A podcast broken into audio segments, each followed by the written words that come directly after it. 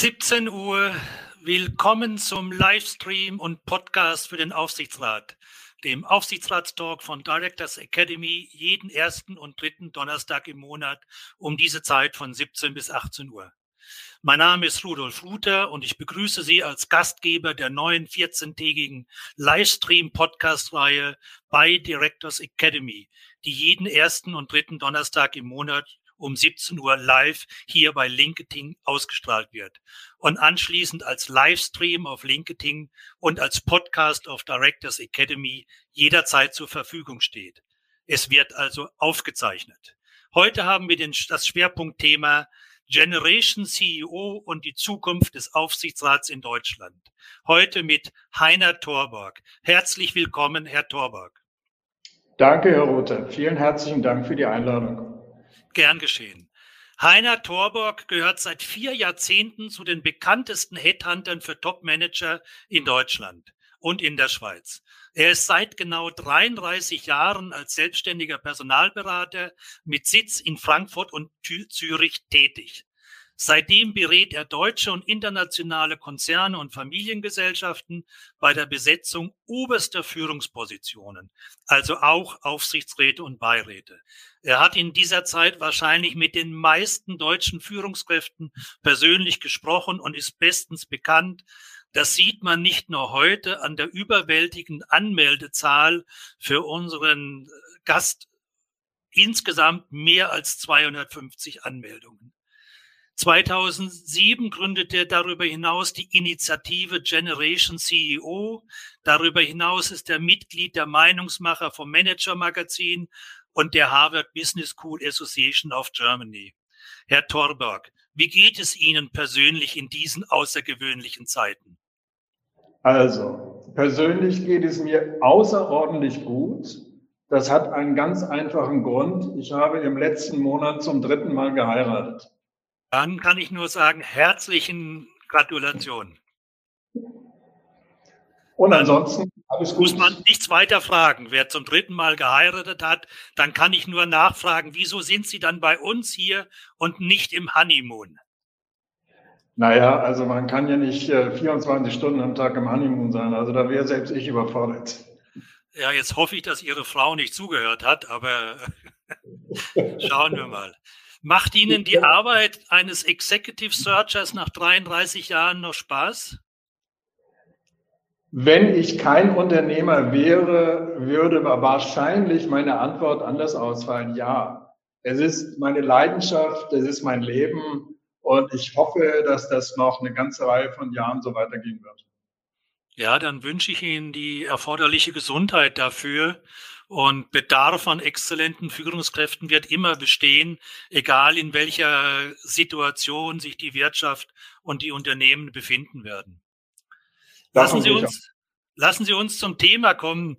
In einem Interview im WDR im August letzten Jahres haben Sie der aktuellen Generation potenzieller Führungskräfte kein gutes Zeugnis ausgestellt. Zu verzärtelt, ohne Chefqualitäten, vor kurzem haben sie auch für die Generation Z das Wort faul und nicht belastbar benutzt. Ausländische Studenten sehen sie meist hungriger äh, auf Erfolg als der sogenannte zahme deutsche Nachwuchs. War das der Grund, äh, warum Sie seinerzeit Generation CEO gegründet haben? Beziehungsweise ist es wirklich so schlimm mit unseren jungen Führungskräften? Also die Gründung, wenn ich das vielleicht mal als erstes beantworte, die Gründung von Generation CEO hatte einen ganz simplen Grund. Ich war es leid, nur Männer zu treffen. Ganz ja. ehrlich. Alle Gespräche, alle Kandidaten, es waren immer nur Männer, keine Frauen. Habe ich gedacht, das kann doch wohl nicht wahr sein. Ich kenne genügend fähige Frauen, du musst was tun. Und so ist das Thema Generation CEO entstanden mit der Hilfe sehr namhafter Gesellschaften, die mich ja damals äh, auch mit Kapital und Geld unterstützt haben. Und äh, das war eine geniale Eingebung. Ich, äh, die, das war irgendwann morgens vom Spiegel, ich weiß es nicht mehr. Aber was daraus geworden ist in den 15 Jahren, die es jetzt äh, existiert, ich bin einfach dankbar dafür, dass mir irgendjemand diese Eingebung damals gegeben hat. Ja. So, das ist, das ist das eine. Das zweite, man muss natürlich mit Verallgemeinerungen immer vorsichtig sein. Das ist mir auch bewusst. Und ich habe auch nicht den Begriff Snowflakes oder Schneeflöckchen selbst geprägt, sondern das ist ein, ein Begriff, ich, der kommt aus dem Angelsächsischen, denn nicht nur wir reden ja darüber, wie, die, wie verhätschelt die jungen Generationen sind, die letzten, sondern ja. alle westlichen Länder haben ja ein ähnliches Problem. Äh, ich muss aber dazu Folgendes sagen, ich habe jetzt im Spiegel ein Interview mit einer 21-jährigen Unternehmerin geführt und ich muss Ihnen sagen, und das ist Generation Z, und da muss ich Ihnen sagen, ich war tief beeindruckt von dieser jungen Frau, was die mit ihren jungen Jahren bereits geleistet hat. Und das hat mir Mut gemacht. Aber was ich sagen will, ist dadurch, ich bin ja die zweite Nachkriegsgeneration. Also Z ist jetzt wahrscheinlich die fünfte oder vierte, ich weiß nicht ja. so genau. Und Sie wissen ja, wie das bei Familienunternehmen läuft. Die erste Generation baut auf, die zweite bewahrt und die dritte macht es kaputt. Das ist jetzt alles ein bisschen überzogen, aber unsere jungen Leute, und ich rede ja nicht nur von Generation Z, sondern die davor, die heute Management sind, 35, 40, 45-Jährigen, die haben nur gute Zeiten erlebt. Und in der, an den Unis war das alles ja kein großes Problem. Man hatte immer viel Verständnis für die jungen Leute. Und wenn ich sage, man hat sie verhätschelt, dann war das zumindest in der Familie so, an der Schule teilweise. Deswegen äh, stehe ich auch zu dieser Aussage, dass Menschen aus dem Ausland, aus Asien oder aus Ländern, die heute noch zu den Entwicklungsländern gehören, gehören, die sind hungrig. Die Guten unter denen, die Leistungsfähigen unter denen wollen etwas erreichen, die wollen Karriere machen. Und das ist vielen unserer jungen Leute abhanden gekommen. Die Frage ist ja, wie man das ändern kann. Äh, und natürlich, wenn Sie mit so einer erfolgreichen 21-jährigen Unternehmerin, muss man ja schon sagen, sprechen, dann sind das ja immer die außergewöhnlichen Beispiele. Aber normalerweise in unserem System ist man ja mit 21 wahrscheinlich sogar noch auf der Universität und beginnt ja. dann erst den Berufsweg. Und nicht jeder kann sich selbstständig machen. Ich frage mich immer, äh, ob das nicht vielleicht auch etwas eine Überbetonung ist und auch eine Falschlenkung äh, von den jungen Menschen. Natürlich will jeder, also in meiner Generation wollte jeder Investmentbanker werden, weil da war vermeintlich am schnellsten Geld zu verdienen. Jetzt will jeder ein Start-up gründen und äh, aber wir brauchen ja für unsere bestehende Wirtschaftsstruktur jede Menge gut ausgebildete und, wie Sie sagen, hungrige Führungskräfte. Was ist denn in unserem Ausbildungssystem falsch, dass wir da vermeintlich zu wenig äh, entwickeln? Ich glaube nicht, dass das Ausbildungssystem falsch ist. Ganz im Gegenteil. Äh, diese, diese jungen Menschen haben ja auch äh, das genossen, was die meisten, also, also zumindest meiner Generation, nicht genießen konnten. Die werden durch die Welt geschickt. Es ist heute das, und auch die letzten Generationen, völlig normal, dass sie ein Auslandsjahr machen, dass sie äh, äh, woanders zur Schule gehen, in England, USA oder wo ja. auch immer. Also das ist ja alles wunderbar. Die, die werden ideal vorbereitet auf das Berufsleben. Aber die Frage ist natürlich, was machen Sie damit? Wo ist, haben Sie Hunger? Es gibt immer Menschen, die Hunger haben. Das geht durch alle Generationen durch. Das Leistungsträger, es gibt Unternehmer, es gibt Wissenschaftler und so weiter. Die Frage ist nur, wie viel sind es? Und das ist mein Problem, dass, glaube ich, zumindest bei den jungen Leuten weniger heute zu diesen, diesen Leistungswillen haben, weil sie, sie sind gepampert. Es geht ihnen gut. Ja?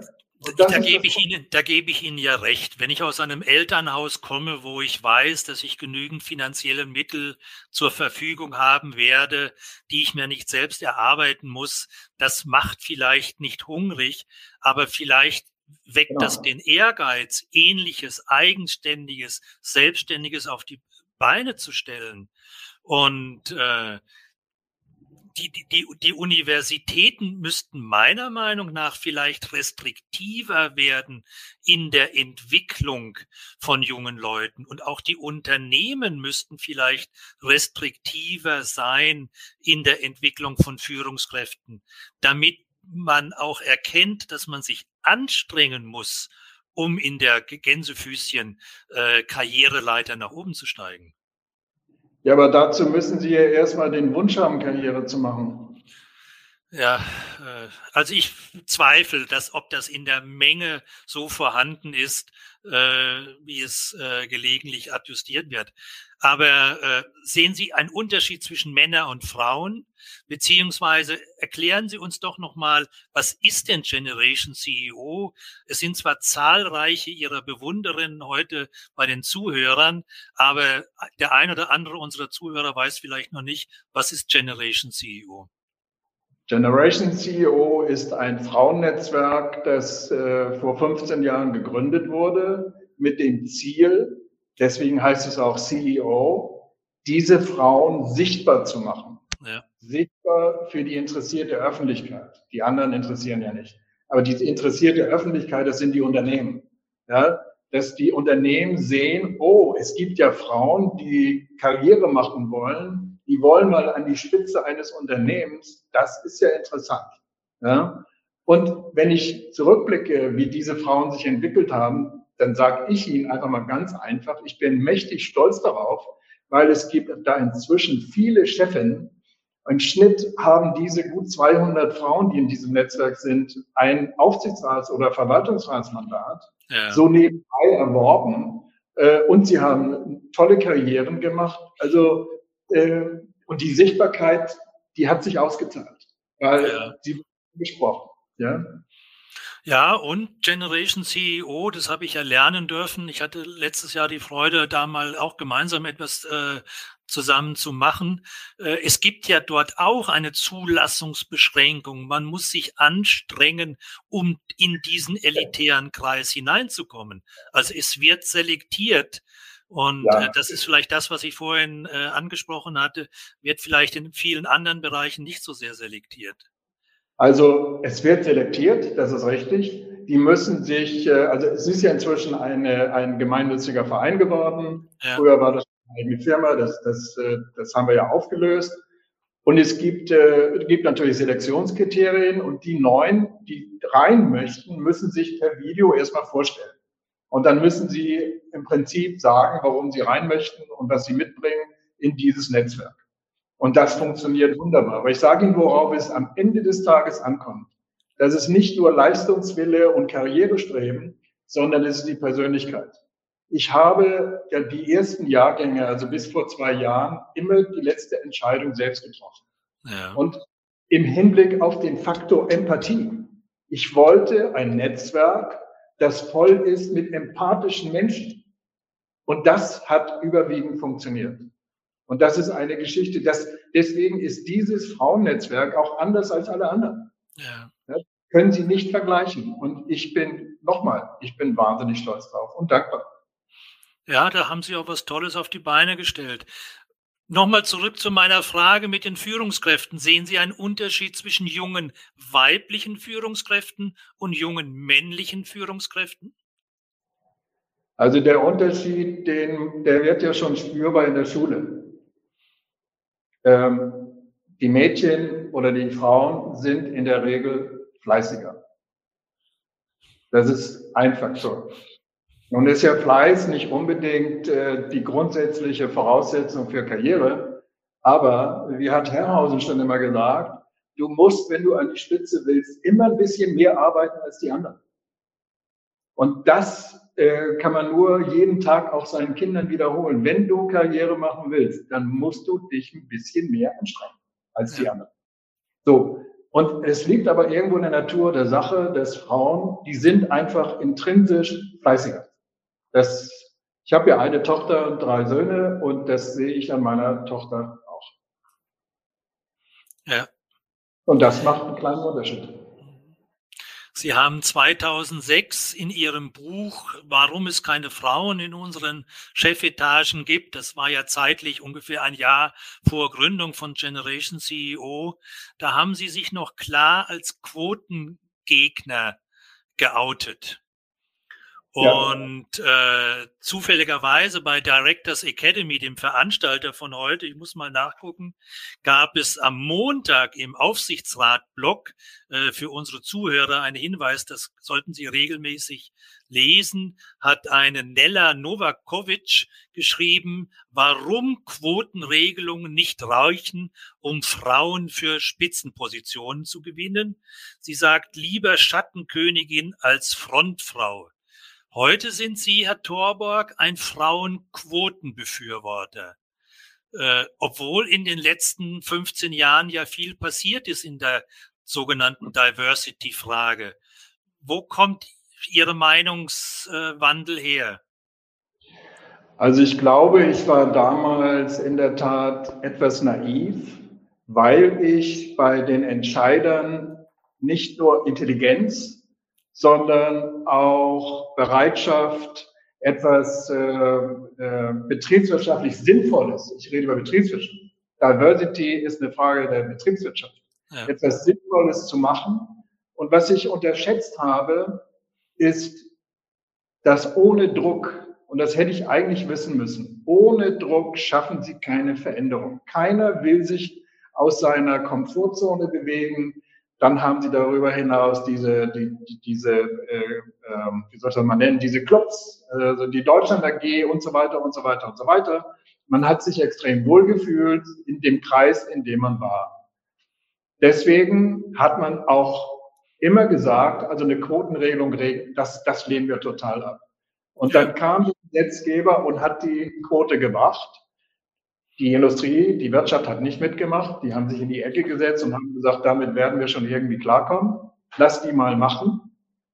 Und dann sind sie ja auch klargekommen. Und das Ergebnis, gerade der Aufsichtsratsquote, ist ja fantastisch, weil die 30 Prozent wurden im Nu erreicht. Ja. Kann man, ja nach, kann man ja nachlesen in der aktuellen Ernst Young Studie, die das analysiert und genau dokumentiert hat. Ja. Ja, wir sind bei den DAX-Konzernen bei 35 Prozent. Also wir haben das übertroffen. Aber das wäre niemals in dieser Geschwindigkeit gekommen ohne eine Quote. Und deswegen sage ich Ihnen heute, so traurig das ist, aber es wäre wahnsinnig langsam vorangegangen. Also bin ich heute, ich finde eine Quote nicht gut. Ich werde die nie gut finden weil ich immer auf Freiwilligkeit baue. Aber wenn das nicht funktioniert, dann müssen wir es machen. Ja. Äh, das heißt nochmal zur Klarstellung, Sie sind auch für die Quote auf Führungskraftebene, also grundsätzlich erster Lehr, Vorstand, Geschäftsführer, zweiter Lehr, Prokuristen etc weil da ist ja noch Na äh, Nachholbedarf deutlich. Das hat ja heute hat ja das Deutsche Institut äh, für ähm, Wirtschaftsforschung ihre Studie bekannt gegeben, dass zwar, wie Sie schon gesagt haben, auf Aufsichtsratsebene alles prima erreicht ist, aber natürlich auf den Führungskraftebenen noch ein großer Nachholbedarf ist. Das heißt, Sie also, würden Frau von der Leyen voll unterstützen. Also Frau von der Leyen würde ich sagen, 40 Prozent, ich weiß nicht, was das jetzt soll. Das ist wirklich nicht notwendig. Ich glaube, es gibt jetzt inzwischen genügend schlaue Männer, die erkannt haben, welche Vorteile es bringt, in gemischten Teams zu arbeiten. Ja. Und da wir so schnell diese Quote erreicht haben, gehe ich auch davon aus, dass das weitergeht. Ob das mal 50 Prozent werden, das weiß kein Mensch. Aber wenn man sich wohlfühlt, dann macht man das, was man macht, ja gerne. Ja, und ich unterstelle einfach mal, dass wir diesen, diesen Effekt haben werden. Ja. Und zurück jetzt zur Vorstandsetage. Allein die Ankündigung, dass dieses Gesetz kommt, hat ja schon gewirkt. Ja. Wenn Sie sehen, wie sich der Anteil der Frauen in den Vorständen im letzten Jahr erhöht hat, dann können wir sagen, ohne diese Quotendrohung, und die Quote ist ja beschlossen, die kommt ja, wäre ja, das nicht kann ich nur unterstreichen, weil das, Sie sprechen das sogenannte äh, FIPOC 2 an, äh, was dieses rechtlich regelt, aber das theoretisch erst im Herbst diesen Jahres in Kraft tritt. Aber trotzdem haben natürlich viele Unternehmen im vorhereilenden Gehorsam da schon äh, Nägel mit Köpfen gemacht. Hinweis an unsere Zuhörer. Äh, bitte noch einmal, Sie können Ihre Fragen jederzeit in der Kommentarspalte im Chat stellen und äh, auch mit interessanten Bemerkungen und Links. Das tun Sie auch schon. Äh, Herr Torbock, ich weiß nicht, ob Sie das mit dem einen Auge sehen, was da passiert in der Kommentarspalte. Also die meisten sagen, sie sind hungrig und das kommt nicht nur von den Frauen, sondern auch von den Männern. Äh, und liebe Zuhörer, wir werden Ihre Fragen versuchen in das Gespräch einzubauen.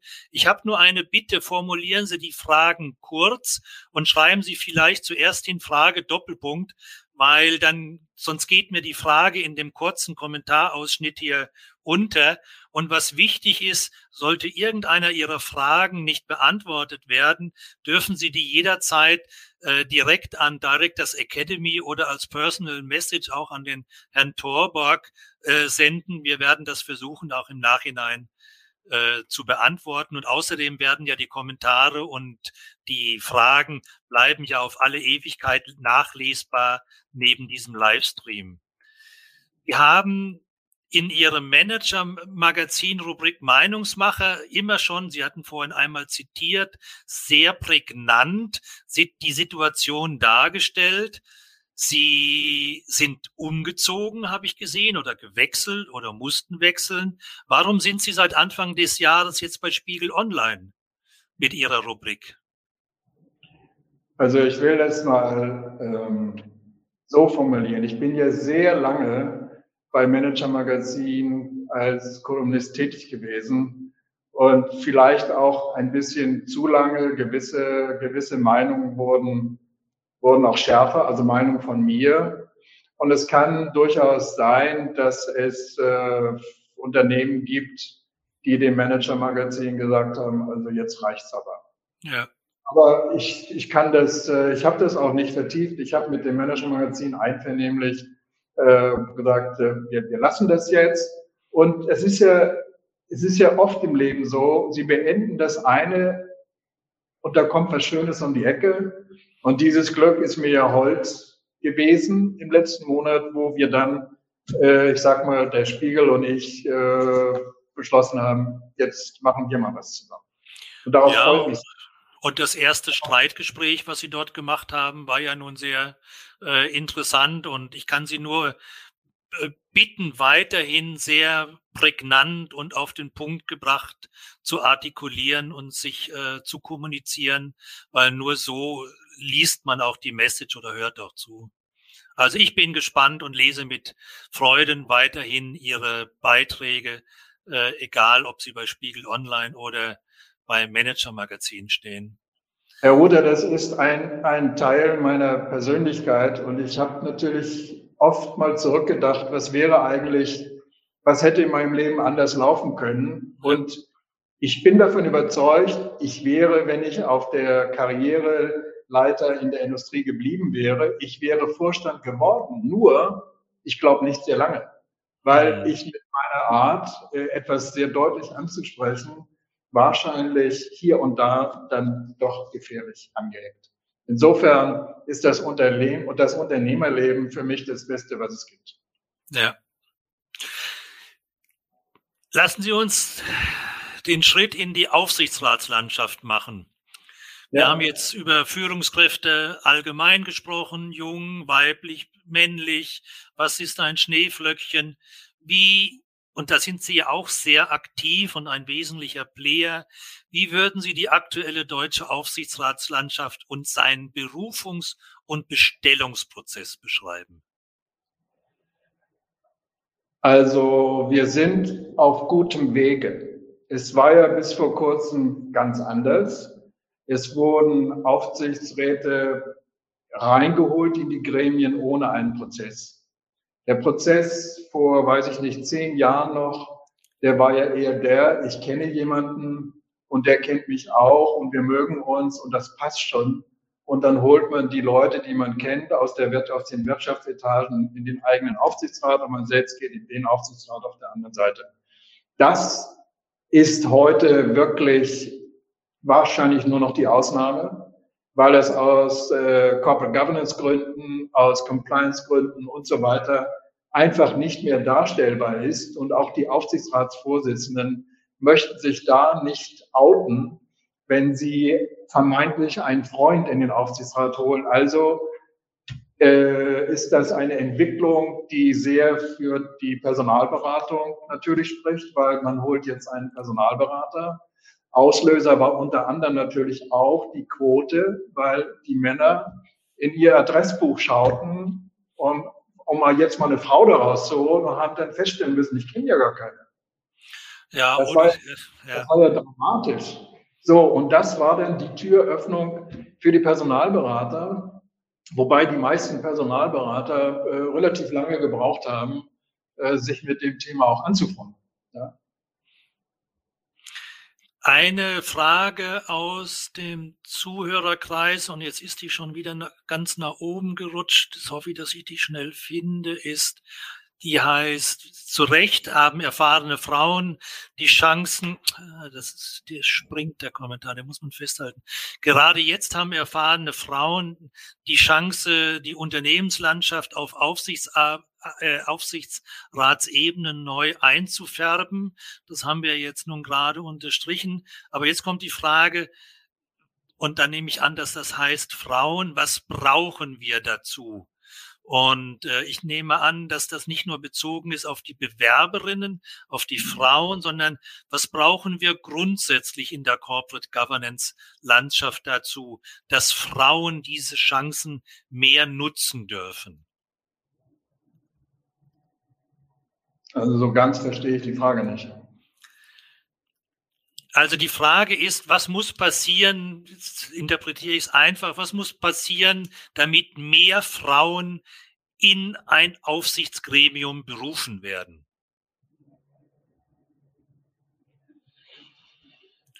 Also, das schlicht und einfach nur zu sagen, beim Ausschreibungsprozess, wir wollen mindestens zwei männliche Kandidaten und zwei weibliche Kandidatinnen und dann wählen wir nach Persönlichkeit und nach fachlicher Kompetenz aus? Also, ich, ich glaube, heutzutage gibt es keinen Personalberater mehr, der nur mit Männern kommt, sondern der Männer und Frauen vorstellt. Der wird auch dazu gezwungen, weil das der Auftraggeber immer sagen wird, ich will nicht nur Frauen sehen oder ich will nicht nur Männer sehen, sondern ich will beides sehen. Und zwar wird dann entschieden nach Kompetenz. Es gibt ja immer ein Profil. Was braucht man im Aufsichtsrat? Das ist ja sehr unterschiedlich von Unternehmen ja. zu Unternehmen. Und auch unterschiedlich, wer geht raus, wer kommt rein. Das ist das eine. Und zweitens natürlich der Persönlichkeitsfit.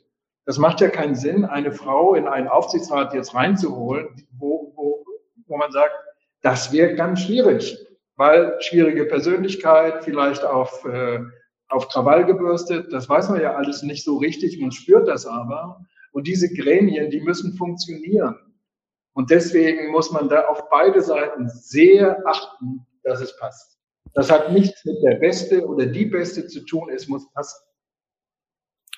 Ich meine, Ihre Arbeitshypothese ist, dass die meisten nicht mehr nach dem Family Friends and Fools Prinzip äh, suchen und berufen und bestellen, sondern dass alle eine sogenannte Sollkompetenz ermitteln, analysieren, was brauchen wir, wer ist der ideale Kandidat oder die ideale Kandidatin. Ich glaube, das haben wir auch tatsächlich in den meisten großen kapitalmarktorientierten Unternehmen in Deutschland.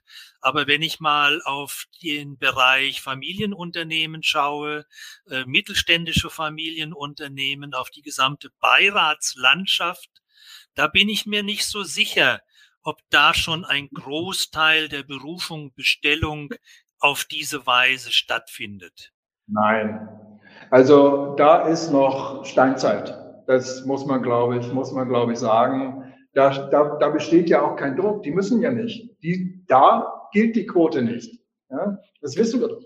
Die gilt ja, ja nur bei bestimmten Aktiengesellschaften. Aber da würde ja die Intelligenz und der unternehmerische Verstand und die Betriebswirtschaft ja mit den gleichen Argumenten ziehen, dass eine unterschiedlich besetztes Gremium nach Geschlecht, nach äh, Länderzugehörigkeit, nach Kompetenz, nach Alter doch nur befruchtend und äh, beförderlich sein kann.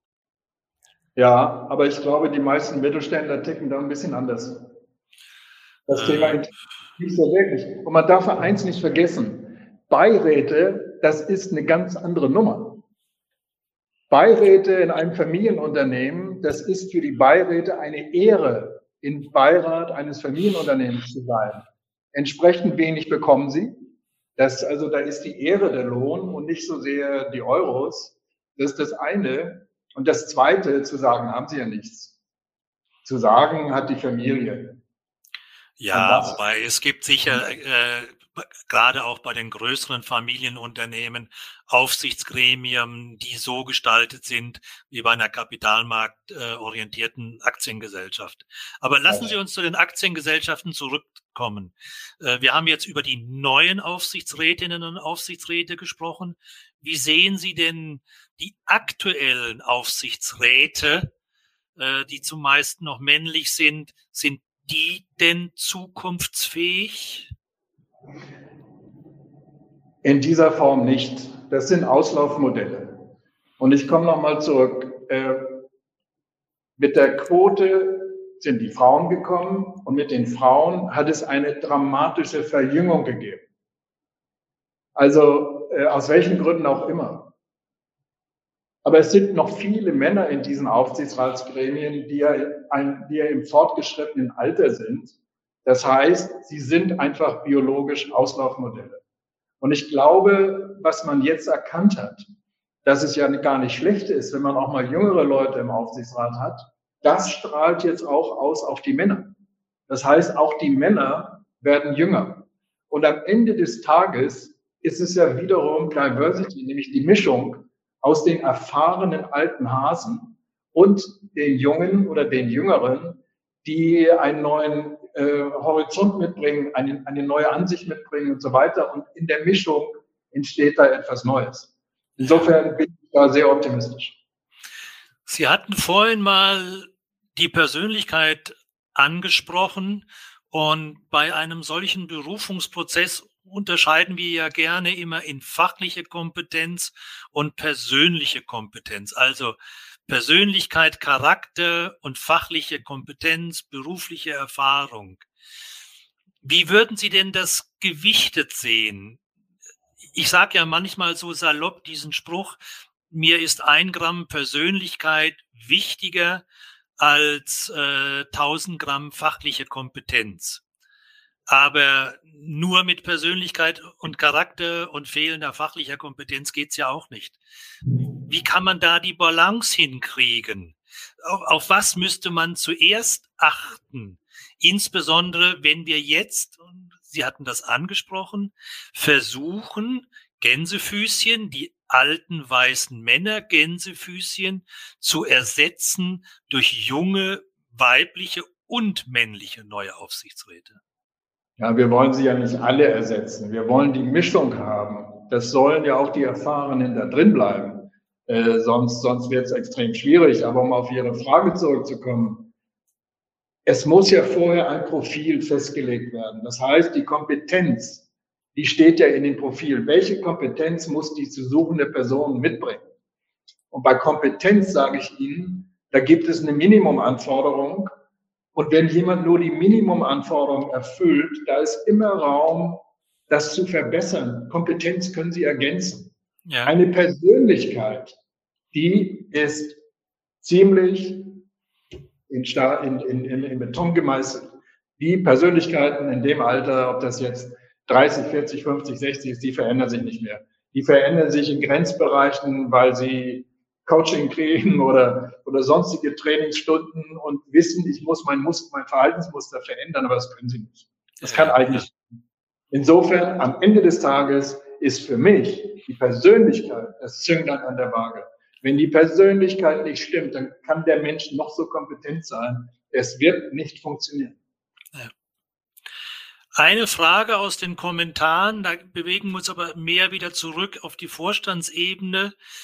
Äh, in einem DAX-Konzern Pharma ist zu Beginn der 2000er Jahre äh, eine Frau erstmals in den Vorstand berufen worden, aber relativ kurz danach verschwunden. Das heißt, äh, äh, abberufen worden heißt das wahrscheinlich.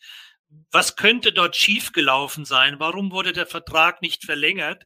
Sind natürlich jetzt intern, das weiß ich nicht, äh, ob Sie sowas kennen. Aber was viel wichtiger die Frage war, war das damals vielleicht zu früh, eine Frau in den Vorstand zu berufen? Und jetzt eigentlich die Kernfrage, was empfehlen Sie, damit es solche, hier wird es bezeichnet, One-Contracts äh, nicht öfters gibt? Also dieses Thema hat mich selbst sehr beschäftigt, als es losging mit den Frauenbesetzungen. Viele dieser Frauen, die dann entweder in den Vorstand kamen oder in den Aufsichtsrat berufen wurden, kenne ich. Und ich habe mehrfach äh, den Kopf geschüttelt und gesagt, das wird niemals gut gehen. Wie kann das nicht? Und jetzt kommt der Punkt, wie kann man das verhindern? Erstens ist es Männern damals sehr schwer gefallen, Frauen richtig zu beurteilen, weil sie gar keine Erfahrung hatten. Ja. Wir haben immer nur Männer beurteilt. Und bei Frauen müssen sie schon mal ein bisschen zwischen den Zeilen lesen. Ja? Und müssen sich das ein bisschen genauer ansehen. Das haben die aber nicht gemacht, weil aus PR-Gründen wollten sie jetzt unbedingt eine Frau im Vorstand oder unbedingt eine Frau im Aufsichtsrat. Und zack, schiefgegangen. Das Schlimme ist, darunter leidet die Frau, nicht, nicht das Unternehmen. Hm. Es, es sei denn, das Unternehmen macht diesen, diesen Wiederholungsfehler und macht das mehrfach. Dann leidet auch das Unternehmen. Denn dann geht keine Frau mehr dahin, die schlau ist. Ja, weil sie genau weiß, das läuft hier nicht richtig. So, wie kann man das verhindern? Auf der einen Seite brauchen Sie bei den Frauen sehr viel Selbstbewusstsein und Realismus.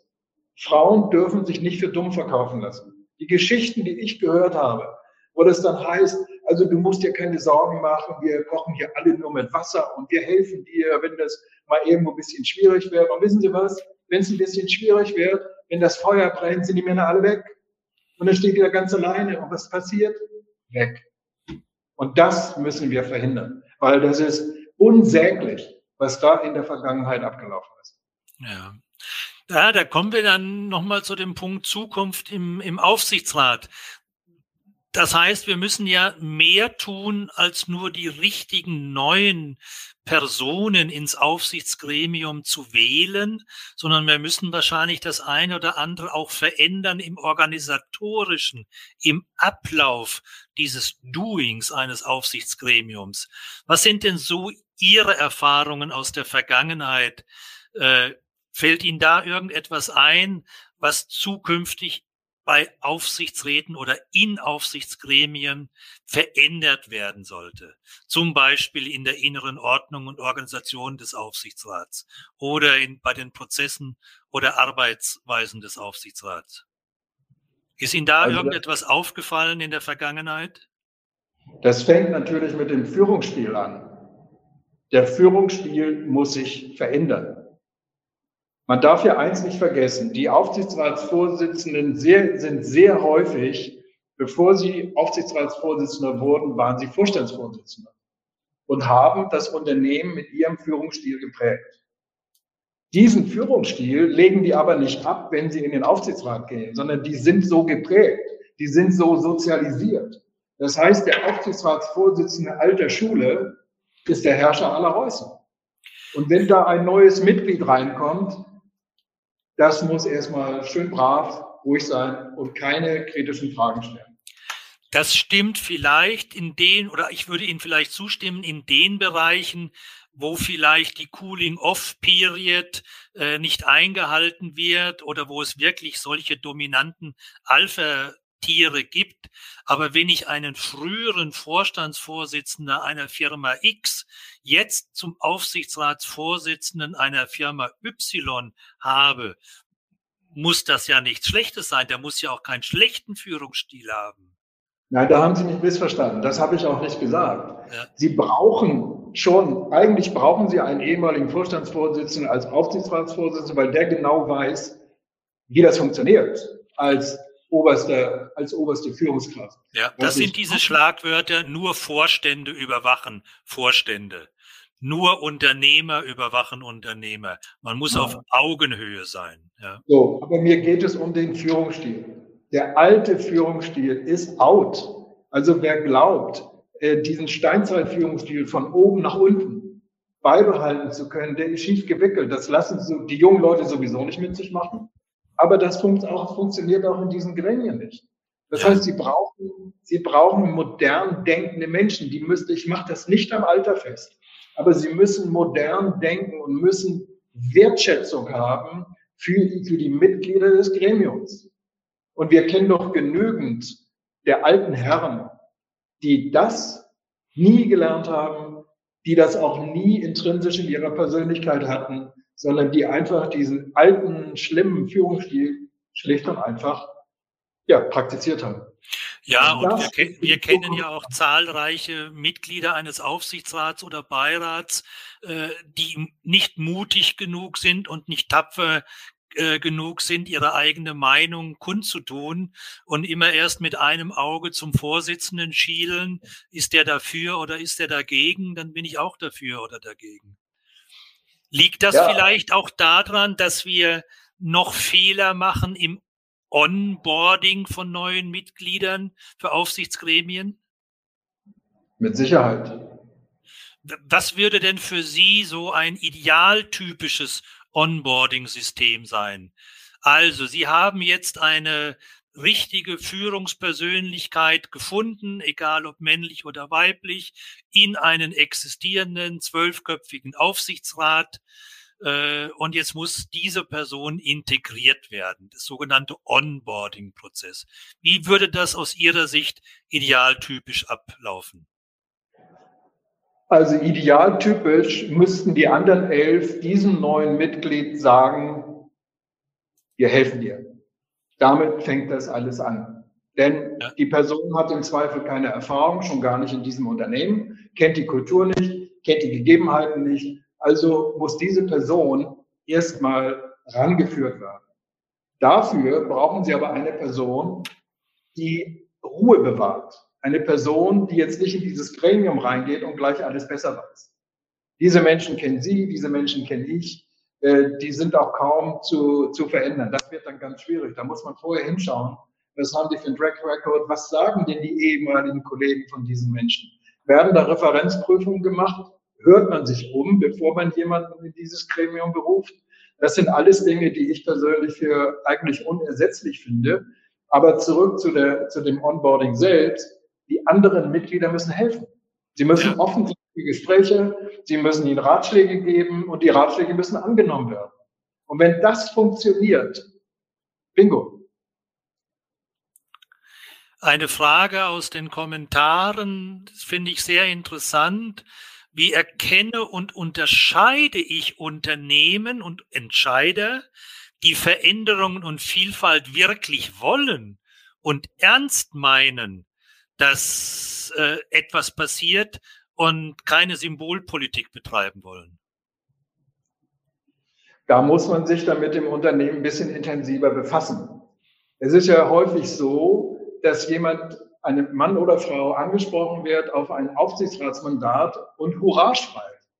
Ja. Und sagt, endlich, endlich, ich habe darauf gewartet, jetzt kriege ich dieses Mandat, wie schön. Und dann passiert der Fehler.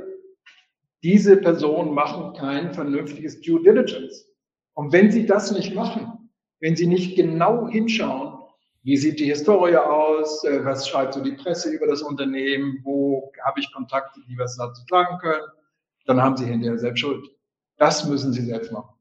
Und das müssen sie machen. Ja, ich glaube, das ist ein ganz wichtiger Ratschlag, den Sie dort geben, dass man nicht äh, absolut beglückt volltrunken des Glückes ist, wenn man angesprochen wird für eine vermeintliche Berufung, sondern dass man wirklich selbst einen sogenannten Due Diligence Prozess für sich macht. Will ich das wirklich? Was ist das für ein Unternehmen? Was sind das für Menschen? Etc. etc. Und ich glaube, das wird bei vielen nicht so gesehen. Die sind immer noch sehr overwhelming. Oh, jetzt werde ich äh, Aufsichtsrat oder Beirat und vergessen das dann und werden dann vielleicht im Nachhinein sehr enttäuscht. Ich gucke auf die Uhr. Wir laufen schon auf die Endphase zu. Äh, lassen Sie uns mal zusammenfassen an der Stelle diesen Teil. Was glauben Sie, wo sind die größten Defizite bei den heutigen einzelnen Mandatsträgern? Kann man das überhaupt so? Ich meine, man kann ja nicht pauschal sagen, die sind zu alt, die sind zu weiß, äh, die sind zu männlich. Äh. Es gibt ja gute Aufsichtsräte in Deutschland und die deutsche Wirtschaft ist deshalb erfolgreich, weil sie in der Summe auch gute Aufsichtsgremium hat und auch schon hatte vor der Diversity-Frage. Das lässt sich ja nicht leugnen. Also bei all diesen großen Defiziten, was sind so die wesentlichsten Defizite in den heutigen äh, Gremien und bei den einzelnen Mandatsträgern? Also es gibt nach meinem, meiner Einschätzung im Kompetenzbereich einige Defizite, die ich nicht ganz verstehe. Zum Beispiel finden Sie in kaum einem Aufsichtsrat HR-Kompetenz. Ja. Und das verstehe ich nicht, weil die vornehmste Aufgabe des Aufsichtsrats ist, den Vorstand zu bestellen. Aber im Gremium sitzt keiner, der das Thema professionell ausgeübt hat. Und das verstehe ich nicht. Da ist für mich ein riesen Defizit. Ja? So. Und ansonsten im Kompetenzbereich, da muss man aufpassen. Sie können Sie brauchen immer eine, eine Mischung. Das heißt, Sie können nicht auf Wirtschaftsexperten verzichten. Das ist ja teilweise, wird, wurde ja über Aufsichtsratsgremium geht, ja, jetzt brauchen wir einen für Digitalisierung, dann brauchen wir einen für, für, weiß ich nicht, Integrität, dann brauchen wir einen für Nachhaltigkeit und noch was und noch was. Ich gebe Ihnen ein Beispiel. Bei Roche gab es mal eine Volkswirtin, den Namen äh, ähm, habe ich vergessen. Die war im Verwaltungsrat von Roche. Und irgendwann haben die Verwaltungsratsmitglieder mal gesagt, Mensch, die ist ja wirklich, wenn es darum geht, äh, globale äh, volkswirtschaftliche Zusammenhänge zu schildern, ist die ja fantastisch. Aber von unserem Geschäft hat die keine Ahnung. So, und das ist der Punkt, wo ich sagen muss, das geht nicht. Sie müssen ein Gespür für das Geschäft haben. Sie müssen ein Interesse für das Geschäft haben. Wenn es nur das Mandat ist, das Sie unbedingt haben wollen, dann ist es eine Fehlbesetzung. Ja, das kann man nicht oft genug unterstreichen. Ähm,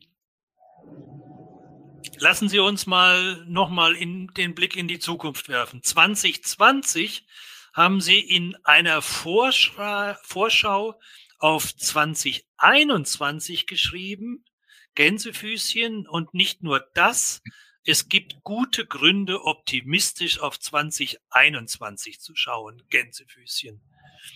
Äh, wollen Sie heute noch mal mit uns einen Blick in die Zukunft wagen? Äh, zum Beispiel gibt es in zehn Jahren mehr weibliche Aufsichtsräte, äh, das geht ja gar nicht, das ist Tautologie. Gibt es in zehn Jahren mehr Aufsichtsräte oder mehr Aufsichtsrätinnen? Also ich würde mir wünschen, Pari. Das soll auch das, also unausgesprochen sollte das eigentlich auch das Ziel sein. Ja, schauen wir mal. Ja, wir sind ja bei den Großen schon bei 35 Prozent. So viel muss ja da gar nicht mehr passieren. Richtig. Deswegen bin ich da, bin ich da tatsächlich auch optimistisch. Und zu meiner Entschuldigung für 21, ich habe nicht ahnen können, dass die Pandemie lange bleibt. Das, ich glaube, da sind wir alle etwas äh, daneben gelegen in unserer Planung und Vorausschau für das nächste Jahr. Äh, vielleicht nochmal eine Frage für die Zukunft in den Aufsichtsrat. Was muss denn das einzelne, das einzelne Aufsichtsratsmitglied, egal ob männlich oder weiblich, in zehn Jahren können?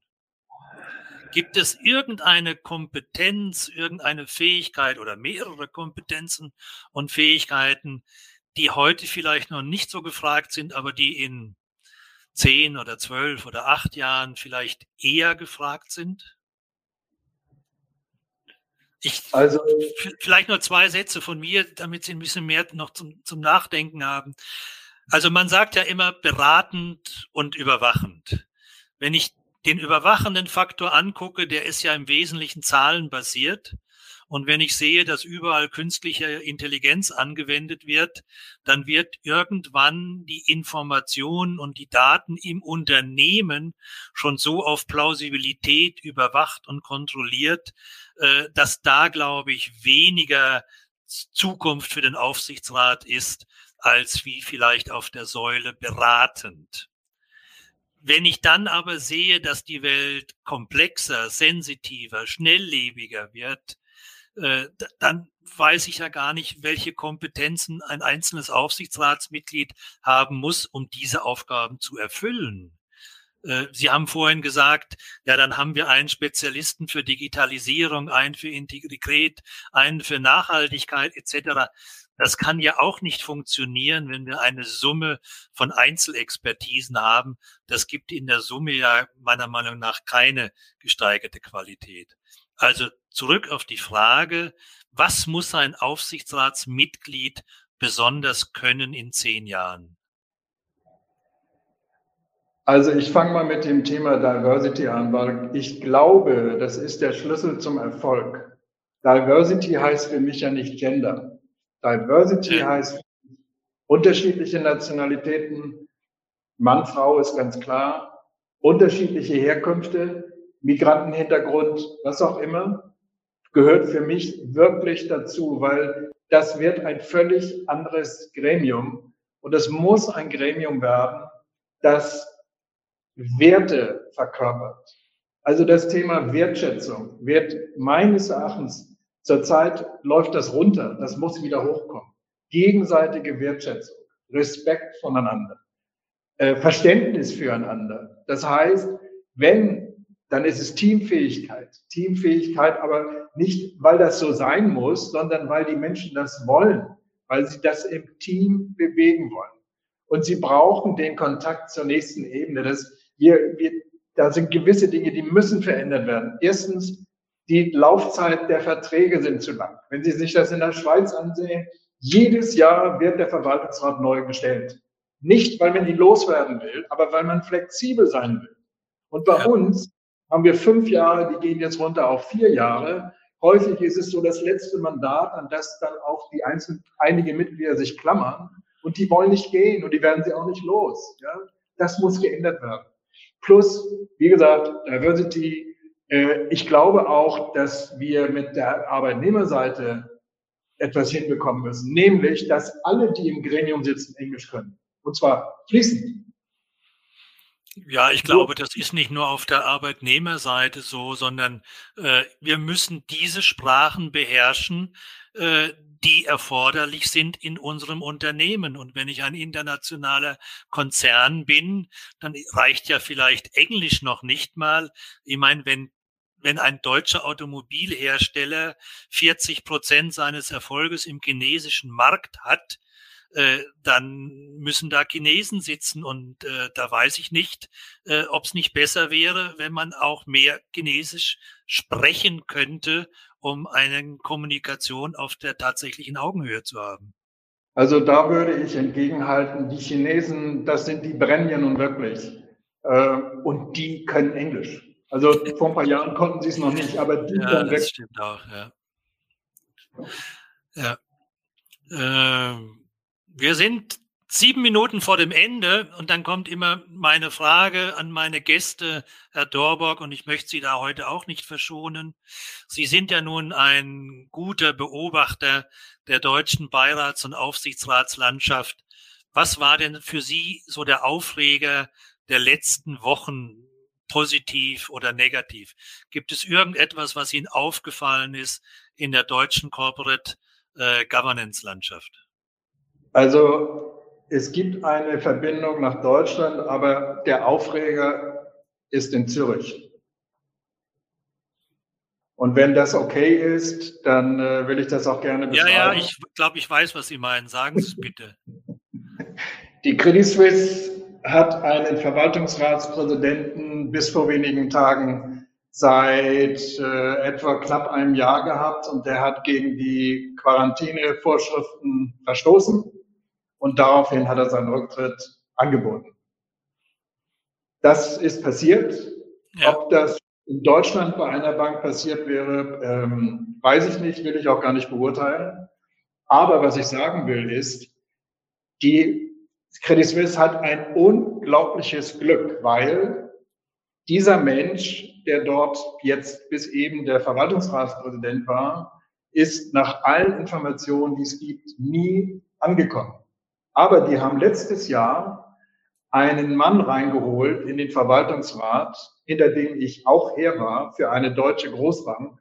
Aber die hat leider geschlafen. Also ist er bei der CS reingegangen. Und der ist der Axel Lehmann. Der kommt von der UBS. Der war bei der UBS in der Konzernleitung zuletzt und ist natürlich ein Geschenk des Himmels. Er ist Schweizer. Er kennt den Wettbewerber der, der CS in der Schweiz sehr gut ist fähig, den Verwaltungsratsposten äh, Präsidenten zu übernehmen. Und das ist jetzt passiert. Also das ist wirklich auf der einen Seite natürlich, finde ich, unmöglich. Das ist äh, nicht ganz so schlimm, wie es der Johnson in London macht. Aber gegen Quarantäneregeln äh, zu verstoßen, das sollte einem gestandenen Verwaltungsratspräsidenten nicht passieren.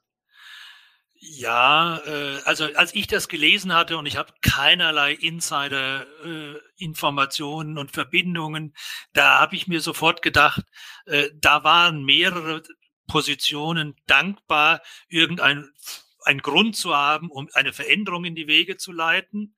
Und die zweite Gedanke, der mir dabei gekommen ist, wo sind denn immer die Grenzen für Fehlverhalten, die zu Konsequenzen führen?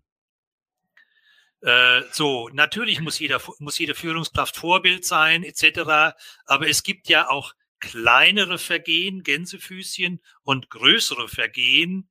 Äh, jetzt will ich nicht adressieren, ob ein Sonderbonus in Höhe von 1500 Euro ein kleineres Vergehen ist oder ein größeres Vergehen.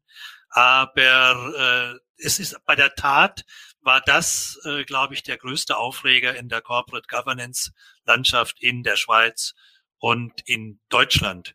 Ich habe eine Frage noch und vielleicht kriegen wir die blitzschnell hin, weil ich die finde ich spannend.